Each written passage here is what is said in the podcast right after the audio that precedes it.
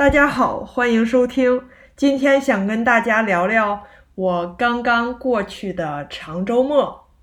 一说长周末，你马上就想，为什么你会有长周末呢？最近也没有什么节假日啊。我上周末多了一天，是因为我们星期五放雪假停课了。雪假就是 snow day。是应该下雪才有的假。当时天气预报说上周五可能会下冻雨和雪，气温也会在零下。这样的话，下了雨雪就会在道路上和电线上结冰，造成交通安全问题，也可能会造成一些地方停电。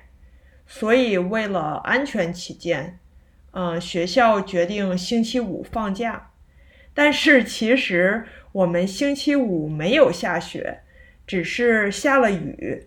白天的最低气温也在零上，直到星期五，嗯，半夜才下。星期六我起来的时候，发现地上有雪。周末多一天好像不多。但是其实给人的感觉很不一样。我觉得平时两天的周末就过得很快，什么都没干就又到周一了。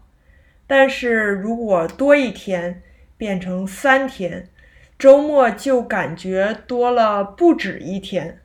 嗯，这个周末我做了很多事，呃，我看了一本新书，呃，玩了手游。做了好吃的饭菜，呃，跟朋友和父母聊天，呃，还备了课，还睡了美美的懒觉，真的是一个很舒服的周末。嗯，多出来的一天让我感觉，嗯，有更充裕的时间做很多自己喜欢的事情，又不觉得很赶。呃，这个长周末虽然外面阴雨天，天气很冷，但是我提前在周三，呃，去了超市囤了吃的东西，所以就一直在家不出门也没关系。通过这次，我感觉我可以理解四天工作日的提议了。嗯，多一天真的给人。很不一样的感觉，休息好了，有更多的自由时间。